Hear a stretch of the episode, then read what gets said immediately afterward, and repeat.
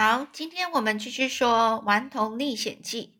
上次最后我们说到，哈克呢是呃恶作剧的，想要跟就是跟那个吉姆说，呃，其实根本就他们没有失散，啊，一切都是做梦。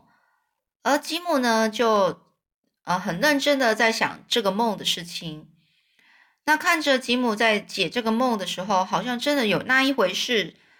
他呢不自觉的就觉得很好笑，他就说，他就指着那些木筏上那些乱七八糟的树叶树枝，然后就说啦：“那你说的真好啊，不过这又代表什么呢？”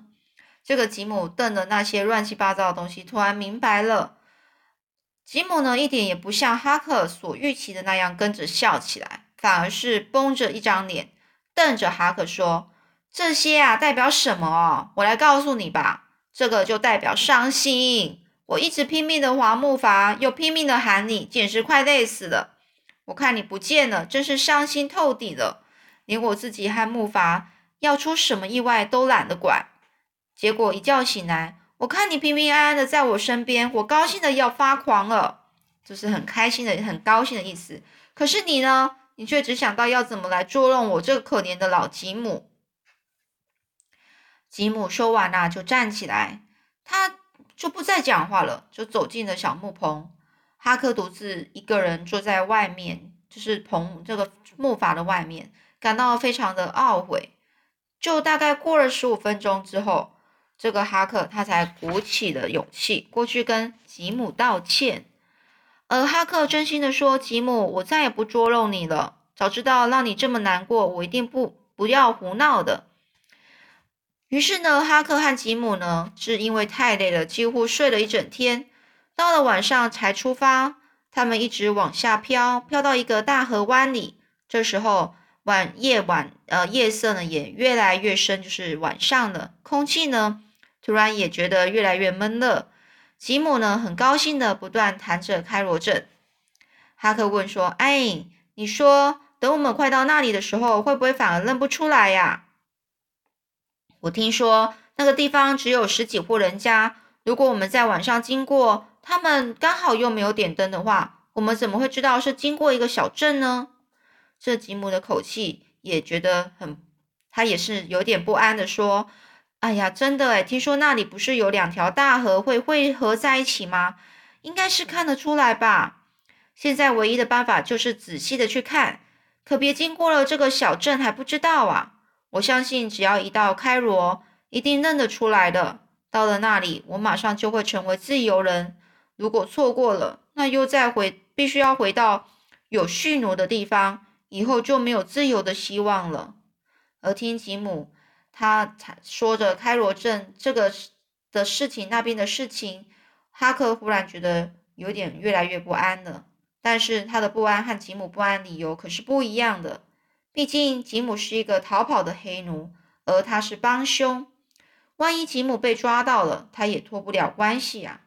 于是呢，他就说啦：“我实在这实在是不能怪我，又不是我叫吉姆逃走的。可是这好像也不对。”我明明知道他要逃走，本来可以上岸去告诉别人，我却没有。无论如何，我都我都没办法推卸责任啊！那个倒霉的华森小姐，没有什么对不起我的地方，我怎么能眼睁睁看着她的黑奴跑掉呢？哈克乱七八糟的想着这些一大堆的事情，越想越难过。而吉姆丝毫没有察觉到哈克的心情，仍然高兴的在谈以后的计划。他就说啦，到了自由州之后，我第一件事要做就是拼命的工作，拼命赚钱，拼命存钱。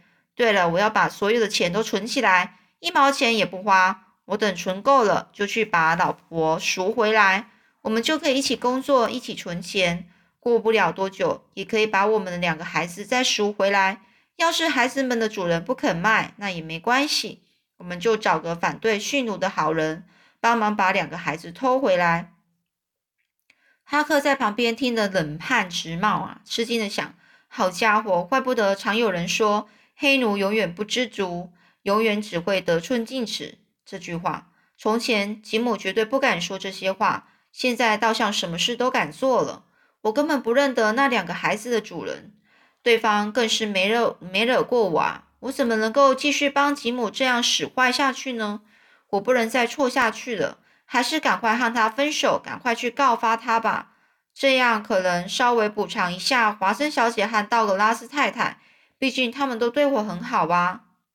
而就在这个时候，吉姆看见前面不远处有些稀稀疏疏的灯光，兴奋地叫起来说：“啊，开罗，那一定就是开罗了！太好了，我们平安了。”而哈克心里呢，就突然突然就心头一紧，马上就把握机会跳起来说：“那我先把船划过去看看吧，确定一下到底是不是开罗。”这时候呢，吉姆说：“嗯，这样也好啊。”吉姆呢，就赶快把小船拖过去，还把自己的旧大衣铺在船板上，让哈克坐着舒服些。当吉姆把桨交给哈克的时候，真情流露的说：“再过不了多久，我就要获得自由了。我一定会高兴的大叫大嚷，告诉每个人，是小哈克帮了我的大忙。哈克，老吉姆一辈子也忘不了你，你真是老吉姆有生以来最好的朋友，也是唯一的朋友。”原本急急忙忙跳跳进小船，决心要赶快划到岸上去告发吉姆的哈克，听到吉姆这么一说，立刻又像泄了气的皮球，只能心慌意乱的，就是呃没有很专心的就划出去，脑袋其实是一片空白，简直不知道该怎么办才好。划了一会儿，哈克就遇见了一艘小船，里面有两个人都带着枪。他们就指着吉姆的方向说：“那里是什么啊？是一艘木筏。你也是那上面的人吗？”这时候，哈克说：“是的，先生。”然后呢，这那个两个人说：“那上面还有还有人吗？”这哈克说：“有一个人。”哦，今天晚上河湾上游处跑掉了五个黑奴。你木筏上面那个人是白人还是黑人呢？这时候，哈克又开始迟疑了。不管他怎么努力，就是说不出话。问话的那人又催促孩子：“你听见了吗？我问你，在木筏上的到底是白人还是黑人呢？”这哈克呢才放弃了原先的念头，说口说是白人。那人就说：“那就好，不过你要小心点，如果看到可疑的黑人，就赶快上岸通知大人处理，知道吗？”哈克眼看他们就要离开了，又急着问说：“先生，请问一下，前面那个小镇是不是开罗呢？”那两个很惊讶的重复说：“开罗。”就很困惑的互看了一眼，终于先前问话那个人就开口了，他就说：“孩子，你是疯了吗？还是本来就是个傻子啊？开罗怎么会在这里呢？开罗是远在埃及呀，我们这里是美国，你知道吗？”而哈克一听，以为自己问的蠢话，赶快随机应变，嬉笑说：“哈哈，我当然知道啊，我是跟两位先生开玩笑的啦。”那两个人走远之后，哈克默默的想。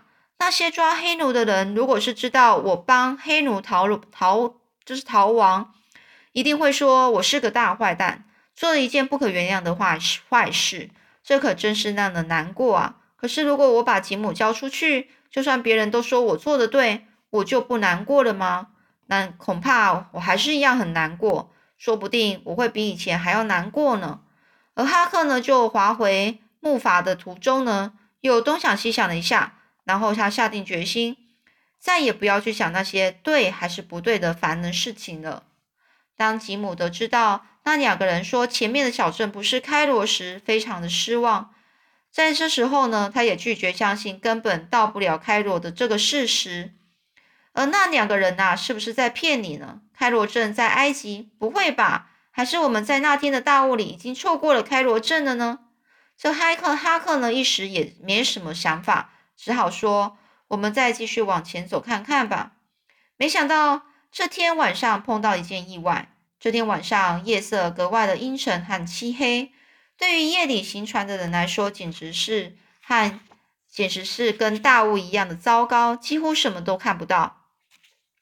到了深夜非常清静的时候，上游忽然来了一艘轮船，吉姆赶快的就把灯啊点上。以为这样大的轮船就会看见他们了，可是来不及了。只见大轮船轰隆轰隆的开过来，气势非常猛，就好像一团黑云，一下子就飘到眼前了，又像一头在黑夜里四处乱窜的怪兽。轮船前面那一排，一长那个一个长敞开的锅炉门就好像烧红的牙齿，直冒出火光。轮船上的人似乎是一直直逼着木筏往前，才发现有一艘木船木筏存在。于是呢，又叫又骂，又猛扯铃，扯那个那个就是船上的铃，发出阵阵紧急的声音。当巨大的轮船和保险杆逼近哈克已经吉姆的头顶上时，两个人谁都谁都没想，立刻不约而同的从左右两边跳下水去。哈克拼命往水里钻，巴不得能一一下子就沉到河里，因为他知道河面有艘十公尺长的大轮船马上要从上方开过去了，他必须要让开一点。而平常哈克可以在水里憋气一分钟左右，这次他至少憋了一分半钟。憋到实在受不了了，才赶快从水里窜出来。但河水还是很急，大轮船并没有停留，仍然继续往前开。他们根本没把木筏上的人啊当一回事啊！黑暗中呢，哈克大声叫着吉姆的名字，可是没有任何的回音。在完全没有办法的情况下，哈克只好抓住身边一块木板，拼命的划水。就这几非常远，嗯呃，拼命划水之后，他呢就只能，嗯，眼看着那个非常就是非常柔弱的夜色，然后尽快的就是朝着岸边那个方向游过去。那上岸之后呢，看到有一条很崎岖的小路，哈克呢就顺着那条小路往前呢摸索。大约走了四到五百公尺之后，他呢没预警的就来到一一栋双排的旧式大木屋前。哈克正想从旁边绕过去，避开屋里的人的视线，但这时候突然一大群狗就跳了出来，凶狠的朝他一直狂吠不已，就是对他叫。紧接着呢，屋内的灯也亮了。这么一来，哈克只好乖乖站着不动，等着接受被盘问了。果然，很快就有人在那边骂着说：“到底外面是谁呀？”这时候，哈克说：“是我。”那个人又说：“说啦，我是谁呢？”而那个哈克就随口胡扯说：“乔治·杰克逊啊，先生。”然后他就说：“三更半夜在这里鬼鬼祟祟要做什么啊？”这哈克说：“我不小心从船上掉下来，刚刚好不容易才爬爬上岸呢。”这时候，那个人又说：“听你的声音很年轻呢，你多大了？”哈克就说：“我十三岁，先生。”那另外，他们那些人又问啦：“那有人和你在一起吗？”哈克就说：“没有，只有我一个。”这时候，哈克就听见屋里有人走动声音啦。接着，就问话的那个人呐，又下令：“巴布、提姆，回到你们的岗位上。我还问，我还没问完话呢。”而哈克心里就有点纳闷，想说。他们干嘛要这么紧张啊？先前问话的那个人又说了：“乔治，我还有一个问题，你认识谢伯逊一家人吗？”这哈克就说不认识。这对哈克来说，这是一句实话。所以呢，这个人呐就说：“好，孩子，如果你说的都是实话，那我就那就不用担心，我们会照顾你的。现在你慢慢往前走，轻轻的推门进来。”哈克呢，非常谨慎的照办了。他小心翼翼的走进屋里，发现这一家人好像猎犬一样，都在盯着他看。那到底之后又发生什么事呢？我们下次再说喽。